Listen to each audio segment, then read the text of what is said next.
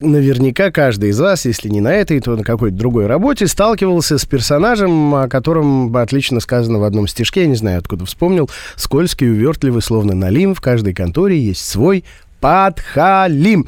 Оказывается, подхалимы худшие сотрудники, потому что у них оказывается, не остается сил на то, чтобы нормально работать. Рубен и Ева.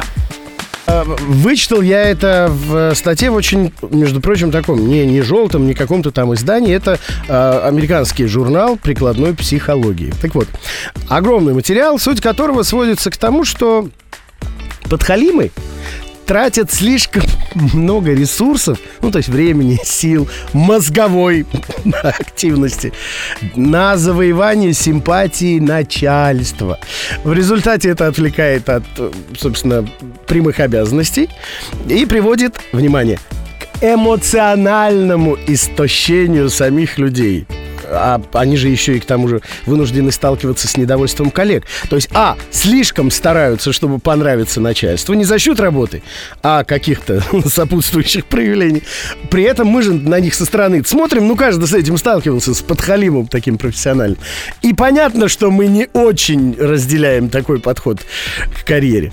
И, что интересно, сильнее всего морально на работе устают сотрудники, подхалимы, занимающие низкие должности. То есть высокопоставленный подхалим, еще ничего, более-менее, процитирую, ладно? Нервное истощение из-за лести, ну, то есть подхалимажа, сказывается на состоянии человека мгновенно. Это выматывает настолько сильно, что он увольняется перестарался, бедолага, устал, пришлось уволиться. Вот, так что если было подозрение, что, ну вот, ни хрена ж не умеет, а вот что-то как-то его ценят, любят, вот вы абсолютно правы. Он действительно не умеет, а даже если умеет, ему некогда это проявлять.